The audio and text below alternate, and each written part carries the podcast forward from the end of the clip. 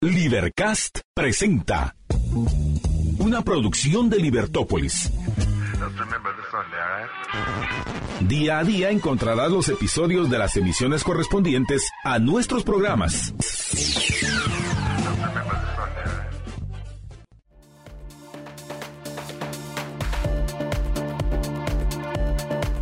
Muy buenas tardes, estimados Radio Escuchas. Estamos en una nueva emisión de su programa Libertópolis al mediodía. Les saluda Jorge Jacobs.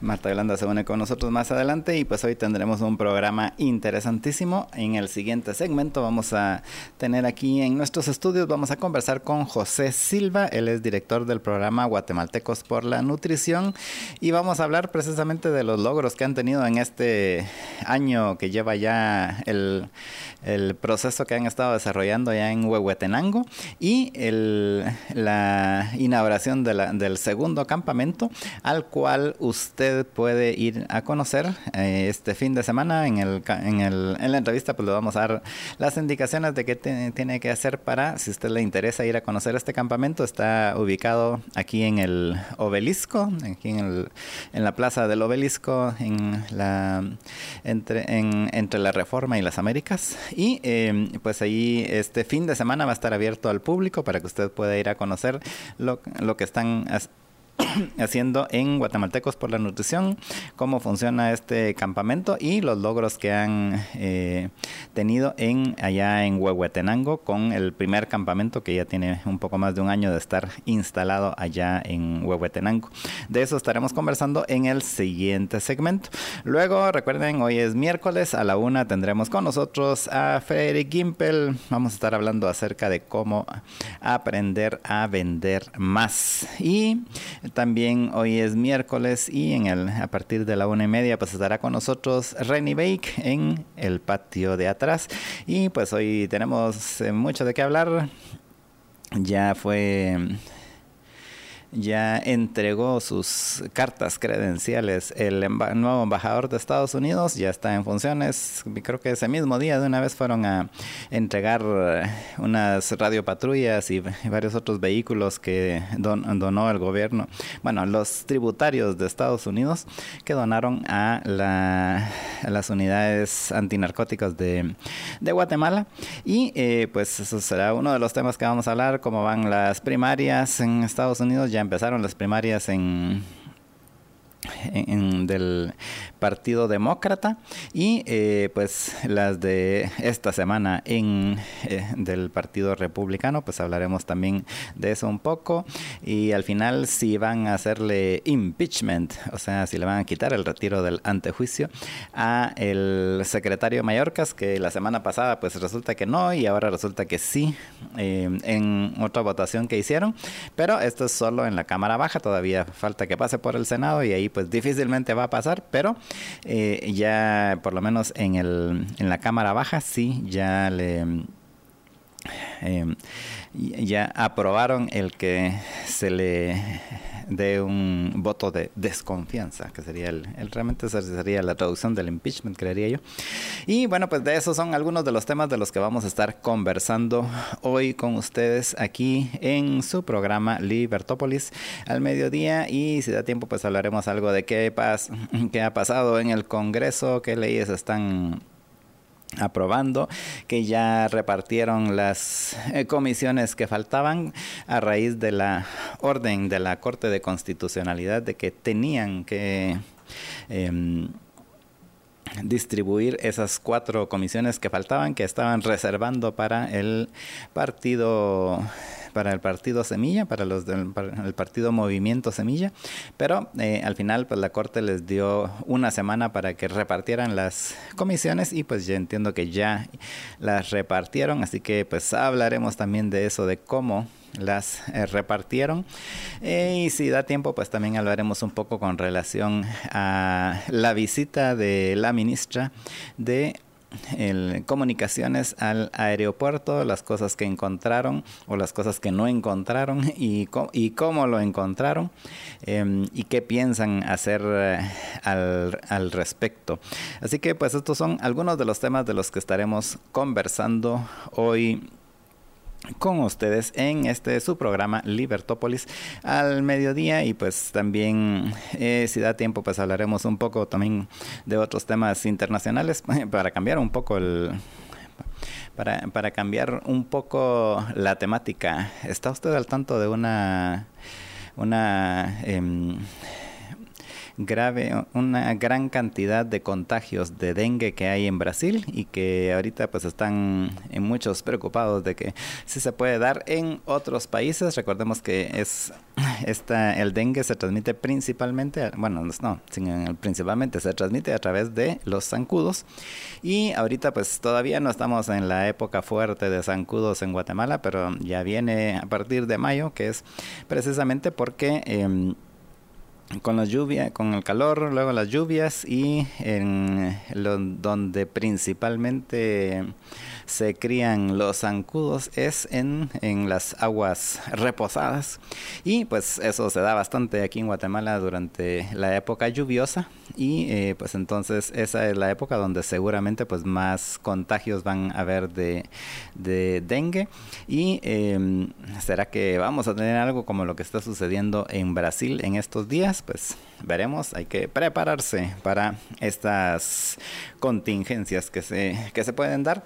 Así que pues esos son algunos de todos los temas de los cuales estaremos conversando hoy con ustedes vamos a ir a una pausa pero antes de ir a la pausa, déjeme contarle que hoy voy a disfrutar un gelato de dulce de leche. Es el gelato que voy a disfrutar hoy y usted también puede disfrutar los gelatos de, de Primo de Roma en el... En, en, cualquiera de las tiendas. Hoy Marta Yolanda va a estar disfrutando el gelato de, em, perdón, el de piropo, que es eh, el de poporopo caramelizado. Así que eh, usted, ese es el sabor así de temporada, así que aproveche a disfrutarlo. Se llama piropo, se llama este nuevo gelato y es eh, un gelato de poporopo caramelizado. Así que aproveche en esta, aproveche esta temporada para probar este nuevo sabor, el sabor piropo de em, de poporopos caramelizados. ¿Y dónde los puede probar? Pues tiene que ir a, solo tiene que ir a alguna de las tiendas de de Primo de Roma. Una está aquí en la zona 10 en Fontavela, la otra está en carretera a El Salvador en eh, Pradera Concepción y la, y la tercera está en la Roosevelt en el picoteo de Miraflores. Estos son los tres lugares donde puede ir a degustar los eh, gelatos de Primo de Roma. Puede ir, puede ver qué sabores son los que más le gustan y comerse un, un cono o un vasito y llevarse de una vez un medio litro o un litro para disfrutar en su casa con sus eh, con su familia o sus amigos. Y eh, si no puede ir a ninguno de estos lugares, pues no se preocupe. Primo de Roma llega hasta usted, solo tiene que llamar al 3190 9912. 3190 9912 es el celular y WhatsApp de Primo de Roma. Y recuerde que si no tiene dónde apuntar ahorita, no se preocupe, puede entrar luego cuando esté ahí en su celular o en la o en su computadora, puede entrar a libertopolis.com, diagonal patrocinadores, y ahí están los datos, ahí están los teléfonos de todos nuestros patrocinadores, incluyendo a Primo de Roma, que repito, el número es 3190 9912. Vamos a una pausa y regresamos con ustedes en unos minutos. Estamos en su programa Libertópolis al mediodía.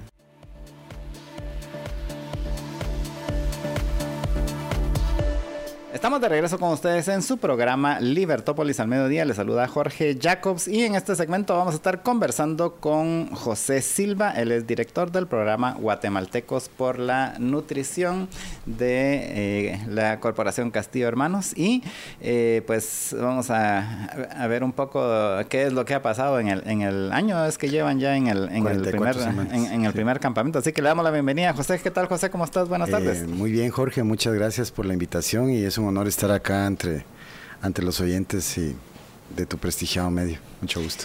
Gracias, igualmente. Y tal vez para quienes no lo sepan, mejor empecemos por el principio. ¿Qué es eso de Guatemaltecos por la Nutrición? Eh, Guatemaltecos por la Nutrición es, un, es una iniciativa Castillo Hermanos. Es un proyecto que se formula hace aproximadamente, ya vamos quizás para dos años y medio.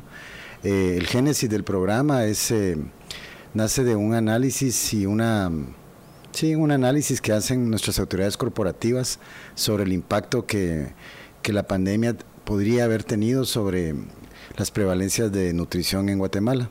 Ese análisis nos lleva a la conclusión que, pues, por todo lo que vivimos, efectivamente hay un repunte, especialmente en casos de nutrición aguda, pero también de crónica. Y es ahí donde empieza a hacerse un, un ejercicio para conceptualizar un programa que de manera eficiente, efectiva, eh, pudiera combatir estas, este flagelo, ¿verdad? Y, pero no solamente afectando los efectos, sino que afectando realmente las causas que la provocan, ¿verdad? Así es como nace el programa y nos llevamos eh, junto a autoridades corporativas que conocen bastante de esto, porque Castillo Hermanos pues no es primera vez ni es el primer proyecto que, se enfoca en este combate a este tipo de, de, pues, de flagelos que todavía nos afectan hoy como país. Eh, nace el concepto de eh, guatemaltecos por la nutrición. Y, entonces el objetivo es enfrentar la desnutrición desde sus orígenes, desde sus eh, causas, ¿no? no, solo paliar los efectos, sino, sino atender las causas. Y, y, qué fue lo que encontraron que eran las causas subyacentes de claro, esa desnutrición? Digamos que el, el, inicio del proyecto pasa por revisar mucho de la bibliografía que hay abundantemente escrita en Guatemala a través de distintos expertos, cooperaciones de apoyo internacional, el mismo Estado, ¿verdad?, que ha generado, si solo vamos desde el 2012 a la fecha, digamos, hemos pasado por la estrategia del eh, Pacto Hambre Cero, la ventana a los mil días, la estrategia de prevención, la alianza por la eh, por la nutrición y todo esto que, se viene escribiendo, que todo eso está bien escrito. O sea, si uno pregunta, bueno, ¿y algo malo de eso está? No, todo está bien escrito. todo eso es cierto, todas esas variables afectan, hay un modelo causal eh, claramente definido con cabal causas adyacentes. Y nosotros nos fuimos por, por denominar a esto, como se habla en salud pública, los determinantes sociales de la nutrición. Eh, para resumirlo, digamos, nosotros en nuestro modelo conceptual consideramos que hay tres tipos de determinantes, ¿verdad? O causas que agrupan variables que pueden replicar el modelo. La primera es, son los efectos. Un niño con desnutrición o que está sujeto a ciertas variables va a estar afectado por enfermedades durante la infancia, la misma mujer embarazada, la misma mujer en edad fértil, eh, anemias, infecciones urinarias no tratadas, eh, una serie de condiciones, ¿verdad?, que pueden afectar la salud de la mujer en edad fértil, de la mujer embarazada, la mujer lactante o del niño menor de 5 años y su entorno. Esas variables no hay otra forma de atenderlas que con atención primaria en salud. Eh, para eso se necesita infraestructura, se necesitan recursos, insumos, personal calificado y esos determinantes se pueden afectar. Es cuando uno me duele una muela, voy al dentista y me da mi tratamiento y se acabó. Pero el tema es, ¿será que esa muela, eh, el producto de, la caries que tiene es porque enfrente del médico el dentista nos la afectó? No, son las conductas humanas o el entorno en el que vivimos, en donde lo que consumimos o no consumimos, lo que respiramos o no respiramos, en, termina afectando. Ese segundo grupo de determinantes les hemos llamado determinantes ambientales y están alrededor de donde vivimos, de donde mm, caminamos. Eh, y en el tema de nutrición hay muchas variables que afectan eso, especialmente en las áreas rurales, como por ejemplo son las condiciones de habitabilidad, la calidad del agua que consumimos o no consumimos, ¿verdad? Eh, el manejo que hacemos de los desechos de aguas residuales que utilizamos adentro de una familia, a dónde los vertimos, eh, la contaminación de esos mantos freáticos, el manejo mismo de los sistemas de agua a nivel comunitario, eh, la presencia de humo, la separación de aves dentro del hogar, la misma limpieza, la preparación de los alimentos, prácticas de higiene, todas esas variables nosotros les hemos llamado determinantes ambientales y esas no las puede combatir un personal médico en la clínica, esas se trabajan junto a las familias eh, a través de cambios de conducta en algunos casos, pero cambios de conducta no obligados, sino que consensuados para disminuir esas variables que hagan que el niño regrese.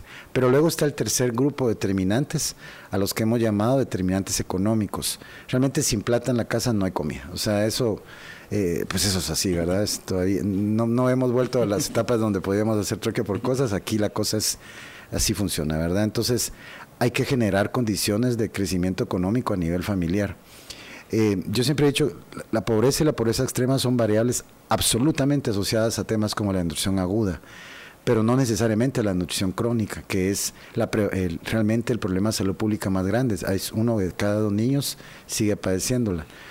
Eh, pero aún así tenemos que generar condiciones de crecimiento económico a nivel de la familia en diversos temas. El área donde estamos trabajando, hay gente que todavía a veces dice, no, pero si aquí la gente tiene plata, que tienen remesas, porque sí, es cierto, en esa parte de Huehuetenango hay mucho de eso, pero ¿cuál es el uso que se le da? Hay un uso eficiente, hay un uso dirigido hacia la productividad, entender qué es un concepto de presupuesto a nivel familiar, que no todo lo que entra se tiene que gastar, que podemos reparar una parte de eso para poder generar algunos emprendimientos. Todas esas variables también hacen parte de combatir la desnutrición, porque en la medida en que una familia es estable económicamente, tiene acceso a crecimiento, emprendimientos a nivel comunitario, eh, esa variable está cubierta. Entonces, esos tres factores, digamos, determinantes económicos, eh, ambientales y biológicos son los que afectamos en el programa. Y ya viendo, habiendo eh, conocido, entendido que estas son las principales variables que se necesitan resolver, que, ¿cómo plantearon resolverlas? Sí, entonces partimos del análisis causal, el análisis causal nos da eh, clara evidencia bibliográfica de las de los principales las principales variables a afectar y eso fue dándole paso a una conceptualización de cinco ejes de trabajo con 19 líneas de acción, que es lo que hace hoy el programa Guatemaltecos por la Nutrición. Los determinantes biológicos nosotros los abordamos en dos componentes o dos, eh, dos ejes, que es atención primaria en salud y la parte de soporte nutricional, que es toda nuestra fuerza eh, nutricional en planes educativos y tratamientos y planes educacionales. La parte de agua y saneamiento, que se compone de intervenciones a nivel individual, familiar y comunitario, trabajando con gobiernos locales y todo el sistema SAM. Y la parte económica, que es un poco lo que ayer en la exposición que tenemos en el obelisco, que ya hablaremos seguramente de, eso, eh, generamos eh, condiciones de productividad. Planteamos, ahora, aquí hay cosas bien importantes que decir que ayer no nos dio chance de hacerlo estos podrían ser cinco proyectos y si uno no tiene una gobernanza y un sistema de trazabilidad para que cuando llega el proyecto secuencie de forma ordenada sus intervenciones, es decir, tenemos cinco, 19 líneas y que llegamos todos y todos empezamos a hacer al mismo tiempo todo, no. Ahí empieza un poco del, del orden de este programa. Es, hicimos un trabajo para hacer un diseño de enfoque a procesos, modelamos la secuencia en la que una familia puede ir recibiendo cada una de las intervenciones y iniciamos siempre por la parte biológica. Tú no puedes empezar a hacer producir económicamente a una familia que todavía está enferma. No lo puedes hacer porque su, salud no se lo va a permitir, porque sus preocupaciones son otras. O hacer producir económicamente en un emprendimiento a una familia en la cual sus condiciones de vida son todavía complejas a nivel del ambiente, tampoco lo puedes hacer. Entonces hay una secuencia que debe llegar de forma ordenada y ese ha sido hasta un reto para nosotros, no disparar como perdigones de escopeta todo lo que sabemos y podemos hacer, porque entonces uno no puede medir los impactos de cada acción. Entonces ordenamos la secuencia, definimos los procesos, establecimos los liderazgos, eh, buscamos los mejores perfiles de trabajo a nivel de Huetenango, del personal, buscamos la infraestructura más adecuada que para nosotros es una infraestructura móvil. Eh, hemos aprendido durante el marco de todo esto que vimos en la pandemia que a nivel comunitario la topografía, las condiciones de las comunidades que tiene Guatemala son un reto para cualquier sistema de salud. ¿Por qué? Porque no tenemos grandes planicies donde todo funciona fácil. Aquí hay que irse a meter a la montaña, hay que ir a buscar a las comunidades, hay que caminar. Entonces, ayer en, los videos que pasaron me llamó la atención precisamente... El puente colgante con el pick caminando, hemos pasado ese, carro. Y, el...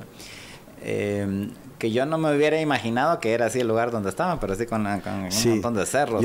Ojalá tengamos el chance, Jorge, de llevarlos allá, ya vivir la experiencia realmente real. Siempre que hemos tenido visitantes ya al campamento que siempre aportan valor, porque siempre estamos dispuestos a aprender y a mejorar, siempre. Eh, pero ha llegado gente, amigos de Jica, por ejemplo, llegaron, hicieron el recorrido desde Huehuetenango hasta allá en vehículo, y cuando lograron llegar a la meseta del injerto decían, cómo hicieron para meter esto, que es muy parecido a lo que está aquí, aquí, en un camino de una sola vía, de terracería, muy complicado de llegar, y pues ahí se pone también en práctica mucho de la logística de Castillo Hermanos, que pues que, es parte también de lo que se hace, aplicado a ese esfuerzo. Entonces, así lo definimos, secuenciando, ordenando, midiendo. Tenemos 34 indicadores que se están midiendo en los distintos ejes del programa que nos permiten saber si estamos acercándonos a los objetivos que hemos definido en cada fase de las tres. Sin todo eso, la verdad, eh, podríamos hacer mucho y no terminar impactando en nada, ¿verdad? Por eso ayer cuando tú escuchabas, eh, nosotros cuando hablamos del programa tratamos de no meter tanto el corazón, aunque sí nos brota, porque es un programa inspirado en Guatemala por los niños de Guatemala que son no solo el futuro, ya están aquí, son el presente. Hablamos de datos, porque al final así es como logramos medir si estamos logrando nuestros objetivos. Y, y, entonces, bueno, ya se definió todo esto y trae, hacen, hacen este campamento, lo llevan allá a Huehuetenango, a las montañas de Huehuetenango. Y, y, cómo fue la experiencia ya con la comunidad, con las personas? Esa es una excelente pregunta porque no todo lo que vería solo dicen, ¿verdad? Eh, sí, fue, ah, eh, fue, es y seguramente seguirá siendo muy retador, porque ahí nos enfrentamos a lo que yo mencionaba ayer, mm, sin hablar de nombre, de programa, ni estrategia, ni nada, pero el tener un niño desnutrido en algunas familias se ha convertido como en un incentivo para recibir asistencialismo puro y duro, ¿verdad? Eh, me van a dar esto, me van a dar esto, lo otro, que recibo bolsas, que recibo, que puede ser que sean intervenciones que tienen un sustento y tienen desde luego un, un objetivo, pero en el marco del combate a las causas, nosotros nos hemos alejado completamente de un modelo asistencialista. Nosotros producimos la incaparina y en muchas reuniones al inicio decían, ¿y cuánta incaparina nos van a regalar? En realidad nada, esa ha sido la respuesta. Entonces, esa fue quizás la primera gran brecha que nos separa y nos distingue de lo que se conoce a nivel comunitario. Eh, regalar probablemente no sea el mejor camino, pero sí construir oportunidades de manera conjunta, enseñarte a producir más y mejores alimentos, controlando variables como el sol, como el, el, crecimiento de maleza la tierra, haciendo un uso más eficiente del agua a través de sistemas hidropónicos, semihidropónicos y generando abonos orgánicos a través del aprovechamiento de los mismos residuos de, pues, de lo que queda en el manejo de ganado vacuno eh, a través de biodigestores, todo esas y las comunidades cuando empiezan a entender que más que regalar, nosotros llegamos a construir con ellos posibilidades de, competencias comunitarias, empiezan ellos a entender cuál es el concepto del programa, porque al inicio sí, eh, los procesos de inscripción fueron muy lentos, eh, mucha desconfianza, ¿verdad? Eh, yo siempre he dicho que cuando uno llega a una comunidad, siempre lo hacemos a través de el aval comunitario, a través de asambleas. Si nos permiten entrar, entramos y si no, no. Nos pasó en dos comunidades en la democracia que llegamos dijimos, no, aquí no nos interesa. Bueno, está bien, pues no, pues está bien, ¿verdad? Entonces, ese primer encuentro es fuerte.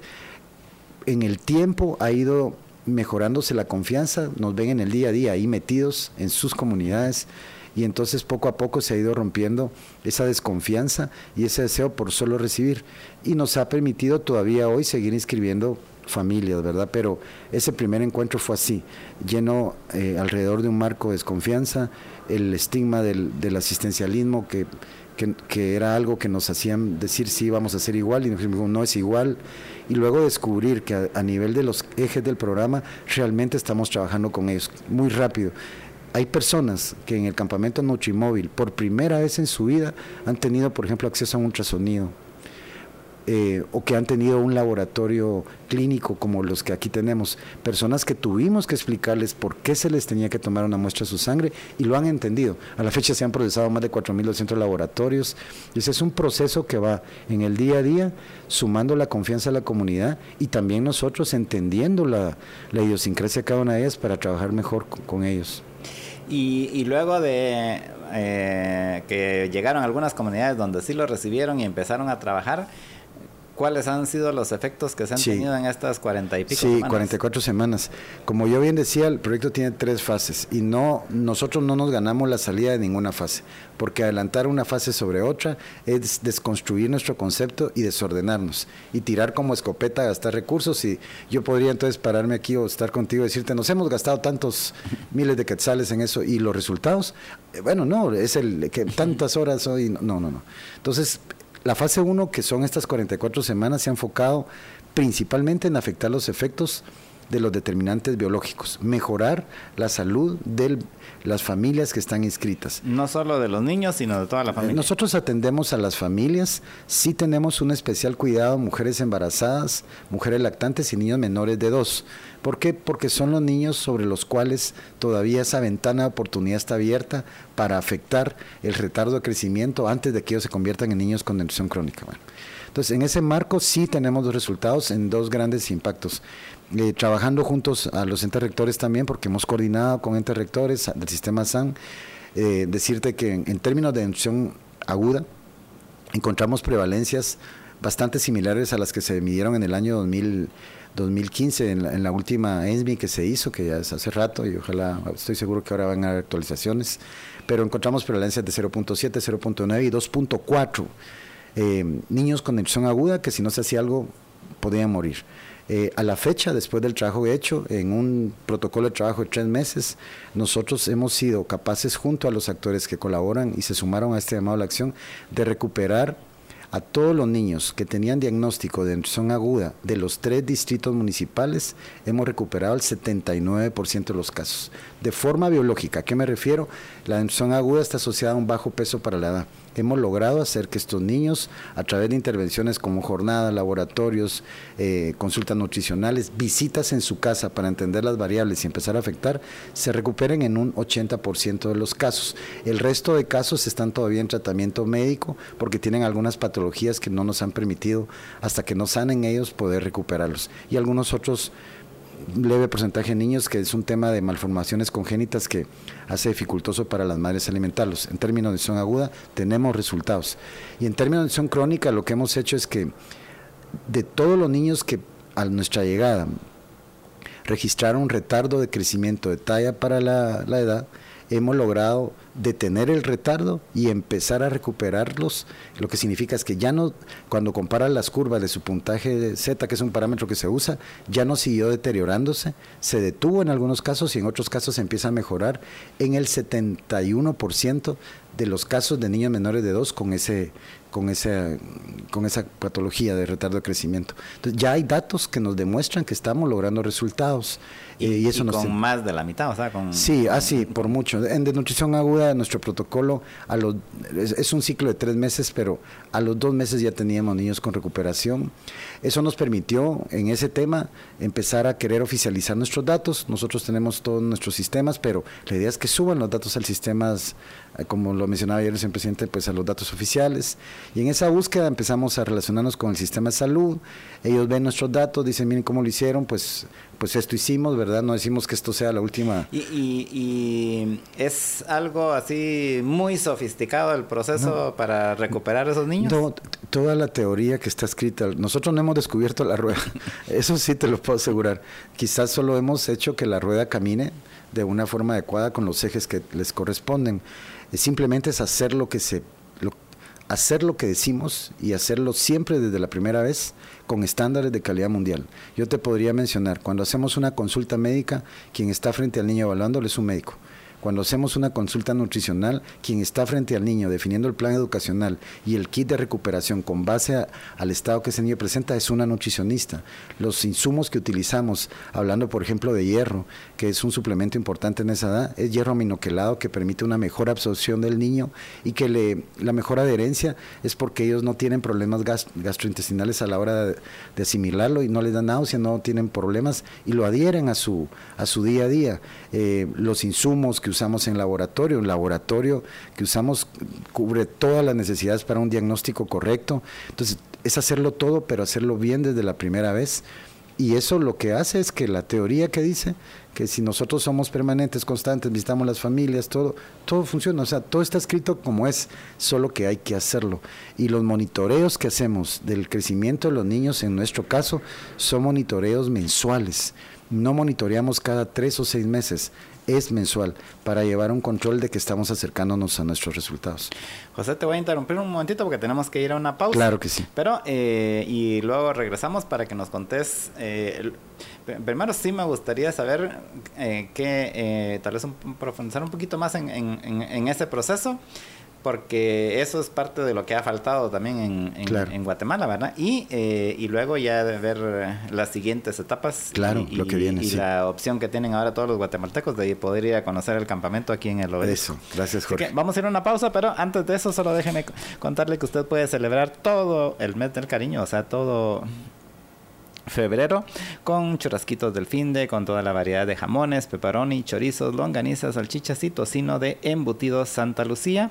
Puede usted realizar sus pedidos a domicilio al 4151 8768 4151 8768 y eh, ellos lo llevan hasta su casa y recuerde si no tiene dónde apuntar ahorita no se preocupe puede ir a libertopolis.com diagonal patrocinadores y allí encuentra el teléfono de los pedidos a domicilio de Embutidos Santa Lucía en tu mesa todo el día. Estamos de regreso con ustedes en su programa Libertópolis al mediodía. Les saluda Jorge Jacobs. Estamos conversando con José Silva de Guatemaltecos por la Nutrición y con relación a esta primera experiencia. Y José, antes de irnos a la pausa, pues eh, te decía que quería profundizar un poquito más y tal vez para, para que lo entiendan nuestros radioescuchas, ¿cuál es la diferencia entre desnutrición aguda y desnutrición crónica? Ah, sí. sí. excelente pregunta. Eh, realmente el concepto es más amplio, ¿verdad? Porque uno habla de malnutrición y ahí podríamos poner otras variables, pero la desnutrición crónica es una desnutrición que medimos eh, tomando como variables en el niño eh, la talla para la edad, ¿verdad? Entonces lo que hacemos es saber si el crecimiento físico del niño está asociado a estándares que son estándares nacionales también, eh, esperados para esa edad. Cuando eso no sucede, lo que uno dice es que el niño tiene un retardo de crecimiento. Esa es la forma física de poderlo ver, pero realmente lo que está sucediendo adentro del cuerpo de ese chiquito es que los procesos de formación, especialmente a nivel de su cerebrito, eh, si él tiene un retardo de crecimiento ya es, ya es una señal de que todo lo que debe ocurrir aquí y que toda esa formación ocurre durante los primeros mil años, perdón, mil días de vida, no se está dando acabadamente. Y entonces, primeros mil días son tres años. Sí, digamos, desde el embarazo no, son sus primeros dos años de vida y el periodo de embarazo de la madre. Entonces, lo que eso significa es que si ese niño llega a los dos años con retardo de crecimiento, una vez él tiene dos años y tres días, él es diagnosticado como un desnutrido crónico. ¿Qué quiere decir eso? Que ya no hay nada que hacer. Ese niño tiene nutrición crónica y sabemos que el impacto más fuerte en su vida es que el desarrollo cognitivo no alcanzó su plenitud y la herramienta ¿Y eso le afecta toda la vida para el resto de su vida. Es como son niños que se van a enfrentar a, procesos de aprendizaje, puede ser en las escuelas, ojalá, o en cualquier área de su vida, y va a ser muy difícil para ellos asociarse a retos eh, mentales que le puedan permitir tener opciones de vincularse a actividades productivas que pueden desarrollarlo mejor económicamente, ¿verdad? Entonces es un flagelo para el resto de nuestra vida. Eso está impactando a uno de cada dos niños en Guatemala. Ahí realmente las estadísticas tienen que actualizarse y seguramente con la señora secretaria en CESAN ahora eso se va a hacer, pero no anticipo por lo que nosotros hemos medido que haya habido una disminución. Al contrario, puede ser que hayan sorpresas ahí no agradables. Esa es la nutrición crónica. Ahora, ¿un niño con nutrición crónica muere? No. Con nutrición crónica no no muere físicamente, pero mueren las oportunidades para el resto de su vida de optar a una mejor eh, condiciones de vida, ¿verdad? La nutrición aguda es diferente. La nutrición aguda, ¿y por qué se produce la crónica? Porque no tiene los micronutrientes o macronutrientes necesarios durante ese periodo de vida para completar los ciclos de formación que su cerebro necesita. La nutrición aguda es, es otra historia. La nutrición aguda la medimos como el peso para la edad y lo que hacemos es que nos da, son los niños que uno comprende en estos ámbitos urbanos como denutridos, porque son niñitos que se van viendo pues con sus huesitos, se les va cayendo el pelito, dependiendo la gravedad de su cuadro, pueden incluso ellos verse hasta hinchaditos porque empiezan a tener edemas. Y son niños que uno mentaliza como un niño que no tiene acceso a comida y efectivamente así es. Son niños que son expuestos a periodos cortos porque no pueden vivir mucho de esa forma, en donde no tienen acceso a alimento y se empiezan a nutrir de forma aguda. ¿Cuál es el tema con ellos? Que si no se actúa rápido, ellos sí mueren y a la fecha del año pasado hubieron alrededor de 25 mil niños de estos, de los cuales murieron 56. Son niños que hoy en este entorno, en Guatemala, el país de las oportunidades y con esta que tú tiras unas semillas en cualquier terreno y ahí empieza a germinar, son niños que están muriendo. Eso duele mucho, ¿verdad? Porque eh, yo he oído expertos que dicen... ¿Se puede decir ahí que murieron de hambre? Podríamos decirlo que sí, porque no tuvieron acceso a alimentos. Hay algunas patologías que condicionan eso, pero es un pequeño porcentaje. Un niño que tiene, por ejemplo, una, su corta una enfermedad crónica renal, pues ese niño, aunque lo alimentemos, él va a tener desnutrición porque, porque hay partes de su organismo que no le ayudan a, a tener esos nutrientes que su cuerpo recibe, pero esa es una parte. Realmente son niños expuestos a inseguridad alimentaria, que no tienen acceso al alimento y se desnutren rápidamente y mueren. Entonces, esos niños necesitan acciones muy rápidas. En Guatemala, ¿cuáles son los porcentajes de ese dos tipos de nutriciones? bueno, de nutrición crónica, ya lo he dicho, es uno de cada dos niños en promedio, ¿verdad? Digo en promedio porque, pues yo he escuchado tantas cosas que uno dice, yo tengo cinco niños aquí, ninguno tiene, no, pues estamos hablando en promedio, ¿verdad? Puede ser que agarró una parte que no, pero en promedio sí. De hecho, en donde estamos nosotros tenemos, hay personas que todavía hoy dicen, hoy sucedió una cosa ahí, es que aquí no hay de nutrición, decía alguien, ya medimos los niños y tienen prevalencia de nutrición porque hay retardo de crecimiento pero en general es uno de cada dos. Y es un flagelo, porque cuando tú piensas que en Guatemala el futuro de nuestro país está en esos niños y el presente hoy de esos jóvenes, eh, son niños que van a verse afectados y que no van a poder crecer económicamente por el impacto. Ahora, de nutrición aguda, realmente yo he oído expertos que dicen es que son bien poquitos. Sí, la prevalencia de niños menores de 5 años es que es el 0.7% de la población. Nosotros allá tenemos prevalencia de 2.4 en la democracia. Es decir, sí son pocos, pero la vida de un niño, así sea uno, no tiene valor para cuantificarlo. Entonces también hay que actuar. No se puede irse por el lado del combate a la nutrición crónica y dejar que sigan habiendo niños con aguda. Se tienen que trabajar las dos, los dos tipos y tienen formas y velocidades diferentes. Incluso un niño con desnutrición aguda puede terminar provocando, si no se hace nada más de la muerte, que la desnutrición crónica también llegue. Hay niños que son diagnosticados con aguda como un determinante de la desnutrición crónica. Entonces, un programa como el nuestro lo que ha hecho es tener protocolos para cada una de las modalidades.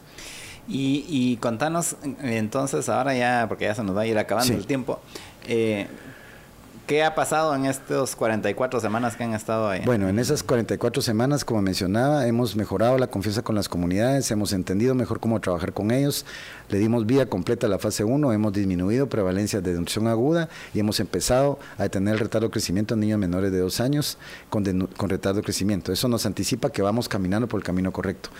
¿Qué viene ahorita? La fase 2 en esa región, que es trabajar un determinante que sabemos está afectando mucho y es la calidad del agua el 30 el, el 85% de las familias inscritas hoy, como muestras evaluadas en su casa, nos dicen que todas tienen presencia coliformes, están tomando agua contaminada. empezamos muy fuerte ahorita en ese tema, en este 2024, ya con las nuevas autoridades locales, ya nos hemos presentado con los tres alcaldes de esos distritos y empezamos a generar algunas acciones ahí. Y le estamos cocinando también a fuego lento eh, el tercer componente, la tercera fase. Hemos creado 19 grupos de ahorro, autogestión y crédito que mencionaba, que van a convertirse en emprendedores en esas comunidades. Eso es lo que hemos hecho en 44 semanas. Tenemos estos resultados que nos motivan, inspiran para ir ahora a la siguiente fase. Y estos resultados que han tenido están en, el, en lo que ustedes esperaban que fuera a suceder. Eh, sí, eh, honestamente, sí. O sea, es que la teoría es cierto, todo lo que tú escuchas y lees eh, y tú puedes bajar en CESAN, hay una biblioteca virtual maravillosa con literatura y nueva innovación. Estamos también incorporando, ahora hay literatura que sugiere que la estimulación temprana en la primera infancia puede revertir el impacto en el desarrollo cognitivo. Ya metimos estimulación temprana también. Entonces sí, esperábamos eso, porque la teoría sí lo dice y lo que hacemos es cumplir lo que está planificado. Y, ahora contanos, eh, ¿en qué municipios es que está en este primer campamento? Sí, estos están en la parte limítrofe con México, estamos en Cuilco, La Libertad, La Democracia, es una microregión con 24 comunidades que tenemos intervenidas ahí. Ok, y entonces ahora el nuevo proyecto es un segundo campamento. Correcto, sí, inspirado siempre en Guatemala y con la emoción que nos da los resultados del campamento 1 eh, creemos que esto tiene que seguirse expandiendo, de hecho así estaba planificado, hasta hay incluso una eh, llegada si todo avanza bien a Quiché el otro año, pero ahora llegamos a la parte norte de Huehuetenango, otro ecosistema, otras comunidades. Yo me recordaba que inicialmente ahí era el proyecto de que estuvieran en la parte norte, ¿no? Sí, eh, digamos que eso se platicó, se conversó, la parte norte es retadora por varias condicionantes y creímos necesario empezar en esta primera zona. Esta zona tiene la democracia, que es el segundo municipio con la prevalencia más alta de nutrición aguda. Ahora vamos a la parte norte, estamos colindando, por ejemplo, con Varías, que es el, municipio con la prevalencia más alta de nutrición aguda. ¿En Huehuetenango? En, Huehuetenango. En Huehuetenango. Eh, entonces, eh, estamos llegando ahí es otro contexto, son otras comunidades, son muy diferentes todas. Ahí hay muchísimo más impacto del tema de la migración. También hay mucho más impacto en el tema de las remesas, que es todo un modelo social que ojalá expertos puedan estudiar y saber lo que está pasando ahí abajo. Eh, o ahí arriba, como lo queramos ver. Pero estamos llegando ahí muy emocionados. Vamos a llegar a una de las comunidades de Santa Eulalia, que nos da a esa microregión también la oportunidad de trabajar con Soloma. Son 15 comunidades más, alrededor de 19 mil habitantes según los datos que tenemos del ministerio y vamos a arrancar ahí el 4 de abril de este año. Y eh, esta, este campamento ahora es el que tiene, el que va a estar en, ahí en, la parte norte de Huehuetenango, es el que está ahorita aquí, Exactamente, en, expuesto en el, obelisco. Así es. Está expuesto en el obelisco porque nosotros creemos que el combate a la nutrición crónica nos debería de involucrar a todos. Eh, oír que hoy en promedio, ¿verdad? Eh, los niños de Guatemala están afectados uno de cada dos por este flagelo y que eso condiciona condiciones de subdesarrollo para el futuro de, esta generación que, que, ahí va formándose. Debería importarnos a todos, ¿verdad? El sector privado como nosotros, el sector gobierno desde luego, ¿verdad?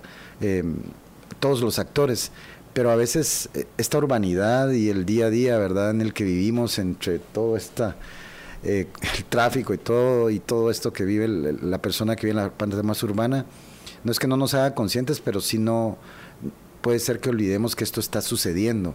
Eh, nosotros, por ejemplo, tenemos mucho reto para encontrar, por ejemplo, personal calificado en el área médica. Y acá hay muchos médicos. De hecho, van a haber 10 voluntarios que nos están apoyando allá. Con mucha emoción los estamos llevando. Entonces, quisimos desde la corporación, nuestro presidente, que esto tenía que conocerlo Guatemala. Y no encontramos un lugar más icónico, que es donde nos reunimos siempre para celebrar estas victorias, que no son muy seguido, pero del fútbol, o momentos importantes, que el obelisco. Y ahí está expuesto hoy no solo el campamento, están expuestas alrededor de 19 intervenciones que hacemos para afectar los determinantes biológicos, que es el Nutrimóvil, los eh, determinantes ambientales con una simulación de una casa y lo que estamos por hacer o introducir allá donde estamos trabajando y toda la parte de los centros de formación agrícola. Es una exposición muy bonita que se complementa con otra eh, aventura que hicimos ahí, que es una experiencia inmersiva.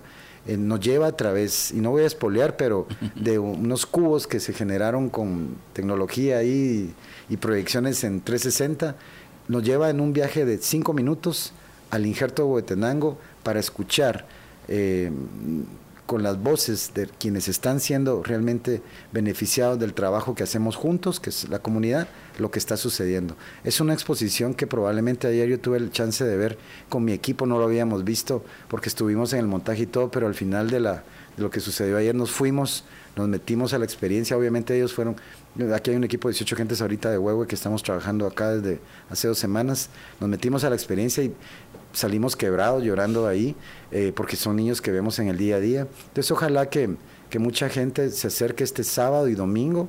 Vamos a estar abiertos desde las 8 de la mañana, el sábado todo el día, hasta, pues vamos a atender hasta que se vaya el, último ciudadano que quiera acompañarnos y que puedan conocer esa experiencia. Vale la pena llevar a los jóvenes eh, que se motiven, aquellos que están en las universidades, que son el futuro del, desarrollo profesional. Yo los invito a que vayan a ver, que se motiven. Eh, a veces andamos buscando a dónde irnos por fuera de Guatemala, hacer eh, eh, campamentos para ayudar en África y no sé qué, no hace falta que se vayan hasta allá. Aquí en Guatemala hay ya dos campamentos nutrimóviles en donde pueden ellos también colaborar de alguna forma. Así que es una invitación abierta, estamos muy emocionados por recibirlos y esperamos que, que esta entrevista pueda mover el corazón de esos jóvenes y también grandes guatemaltecos que, que nos quieran visitar. Gracias, José. ¿Qué es lo que tienen que hacer quienes quieran llegar a conocer el campamento? Eh, hay unos códigos QR, eh, pueden buscarnos en nuestras redes. En las redes se están colocando unos códigos QR en donde simplemente lo que se hace es un registro súper rápido, escaneando el código en su teléfono. Es un registro nada más para tener nosotros una forma de medir, porque nosotros todo lo medimos, eh, de toda aquella convocatoria que hemos logrado y tener ese banco de datos de la gente que se motive. Eh, así que es registrarse y llegar. Y si no se registran antes, lleguen. Ahí hay una forma de registrarse en forma sumamente rápida. Eh, tenemos seguridad alrededor y una serie de condiciones ahí para que la gente pase un momento agradable. Más o menos cuánto tiempo dura el tour? El tour nos está llevando alrededor de 45 minutos en el mejor de los casos. Eh, pero nos encanta que la gente nos pregunte. Hoy estuvo ahí el Colegio Mariano Rafael Castillo Córdoba y los patojos de veras nos emocionó mucho verlos. Eh, fueron incluso más preguntones que el día de ayer y querían saber de esto y lo otro. Eh, entonces, todo depende de la audiencia, ¿verdad? Pero más o menos es un tour de 45 minutos. Al final hay un, hay un kit ahí que se está entregando con, para que la gente esté cómoda, hidratada y, y bienvenida. Así que es algo muy bonito. son temas tal vez no y, hay, y la experiencia inmersiva es algo que no van a olvidar. Les va a tocar el corazón. Sí, yo estuve ahí ayer y realmente es impresionante la, experiencia. Eh, y yo que ya tenía el trasfondo de que conocía el campamento anterior, es, eh, es, sí es impactante ver los resultados que se han ido teniendo. ¿no? Sí. Eh, Mencionaste algo de, de, voluntarios que pueden ir a estos campamentos. ¿A qué se refiere? O sea, sí. necesitan voluntarios que estén dispuestos a irse a meter un mes o una semana. Estamos construyendo el concepto para que sea un voluntariado con propósito. Eh, porque sí, hay áreas de oportunidad para que distintas disciplinas eh, de jóvenes profesionales pudieran sensibilizarse ayudándonos allá. Entonces estamos creando el concepto, eh, va a ser presentado probablemente en muy corto tiempo a nuestras autoridades corporativas y a través de nuestras redes vamos a estar dando la información eh, de cómo adherirse a este voluntariado con propósito de Guatemaltecos por la Nutrición, eh, que, será que se suma a este llamado a la acción que estamos haciendo todo el tiempo. Gracias. Quienes quieran más información, ¿dónde lo encuentran? Estamos en ya eh, somos bastante activos en redes y los invitamos a seguirnos. Pueden buscarnos en Facebook y en Instagram como Guatemaltecos por la Nutrición. Ahí se están subiendo pequeños clips, ¿verdad? De lo que depende del formato cada tipo de red. Y empezamos también en TikTok. Yo no soy mucho de redes porque ya los 50 años ya me desbordan, pero nuestro equipo de comunicación que es muy activo. 50 años todavía estamos, sí, estás patojón, ¿no? Sí, gracias, sí. Así me siento, ¿verdad? los 50 son los nuevos 20, sí. Y entonces estamos ahí en TikTok también. Yo lo he estado siguiendo y la verdad que están haciendo un trabajo bien bonito, mucho más dirigido justamente a ese público joven. Así que búsquenos también ahí en TikTok. Eh, sé que vienen más sorpresas en temas de comunicación más adelante y ahí nos pueden encontrar. Ok, entonces Guatemaltecos por la Nutrición en Facebook, en Twitter, perdón, en Facebook, en Instagram, y, en, TikTok. Y en TikTok. Y el sábado y domingo aquí en el obelisco, a partir de las 8 de la mañana. cualquiera puede llegar, de cualquier edad. o sea, pueden llegar familias. Familias, eh, tenemos ahí todo lo necesario para poder atender cualquier contingencia. Eh, rutas para personas con capacidades distintas. Y, voy a ser políticamente correcto, pero ¿y es pet friendly? Porque como ahora mucha gente anda el fin de eh, semana con sus Sabes que es una buena pregunta y la respuesta es que debemos estar abiertos a eso también. Claro que sí, sin ningún problema. Sí, porque el fin de semana yo he visto que ahora mucha gente en Guatemala sale también con su mascota. Sí, claro, son parte ahora de la familia. Yo acaba en mi caso acaba de morir hace unos meses un perito que nos acompañó por 15 años y fue un luto, ¿verdad? Entonces sí, claro que sí, las familias pueden llegar completas. Ah, ok, buenísimo. Entonces ya saben, este sábado y domingo en el obelisco, ahí está abierto para todo público, incluyendo a, las, a las mascotas, para que puedan ir a conocer este trabajo que realmente yo los felicito porque es eh, impresionante realmente lo que han hecho. Eh, cuando uno ve toda la tecnología y todo lo que tienen estos campamentos es, realmente impresionante. Y tal vez la última pregunta, eh, en, la, en, lo, en, lo, que han llegado hasta ahorita, ¿piensan que es replicable esto para, para llegar a más comunidades? Nosotros creemos que sí, estamos ahí dando pasos fuertes con las autoridades actuales, que estamos muy, muy emocionados por una posibilidad ya de construir una réplica ya desde el sector, eh, trabajando con actores, ¿verdad? Eh, sí, claro, el, uno mide ese campamento y dice, ¿cuánto cuesta algo así? Bueno, tanto. Pero cuando tú ves el funcionamiento de ese campamento en el tiempo, esa inversión es absolutamente razonable, porque permite llevar tecnología, personal viviendo en condiciones adecuadas, que eso hay que decirlo. Tú no puedes mandar a la batalla a un soldado sin recursos. Entonces, esta es una batalla contra la nutrición y se libra en la montaña, tal cual. Entonces no puedes enviar a tus combatientes a vivir en, en medio de un árbol Tienes que darles condiciones, más cuando acabo de decir, muchos jóvenes profesionales no se ven invitados a hacer eso. Entonces, damos condiciones, por eso el campamento es así. Cuando uno mira los gastos de funcionamiento de campamento 1 allá, 16 personas viviendo en medio de la nada, eh, consumiendo agua que se tiene que potabilizar, nuestro costo, por ejemplo, doy ese monto de funcionamiento energético que utiliza para funcionar el 60% es energía del sol el 40% es energía a través de un, de un centro electrógeno súper eficiente. Nos estamos gastando 400 dólares al mes para tener clínicas abiertas, laboratorios, todo el día.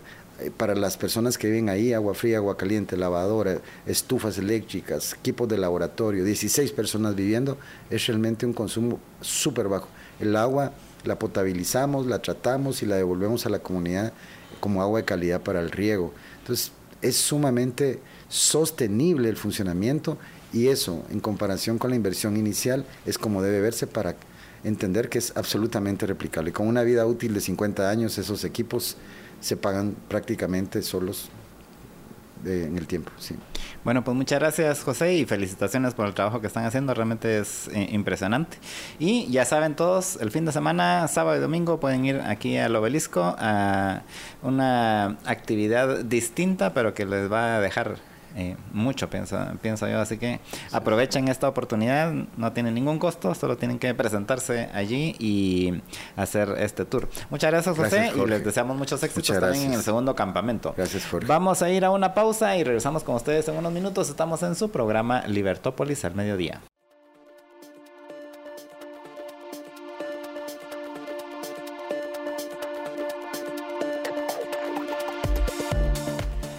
Estamos de regreso con ustedes en su programa Libertópolis al mediodía. Les saluda Jorge Jacobs y ahora en este segmento pues vamos a estar conversando con Frederick Gimpel, el Rainmaker. Buenas tardes a todos. ¿Cómo es? El sitio trae la lluvia.com. Trae la lluvia.com. Buenas tardes a todos. ¿Qué tal, Buen provecho. ¿Cómo estás? Buenas tardes. Bien, contento de estar con ustedes otra vez. Buenísimo. Y contanos de qué vamos a conversar hoy. Hoy vamos, a, aprender hoy sería. Hoy vamos a hablar sobre cómo competir con otras empresas o cómo competir profesionalmente en un ambiente altamente competitivo.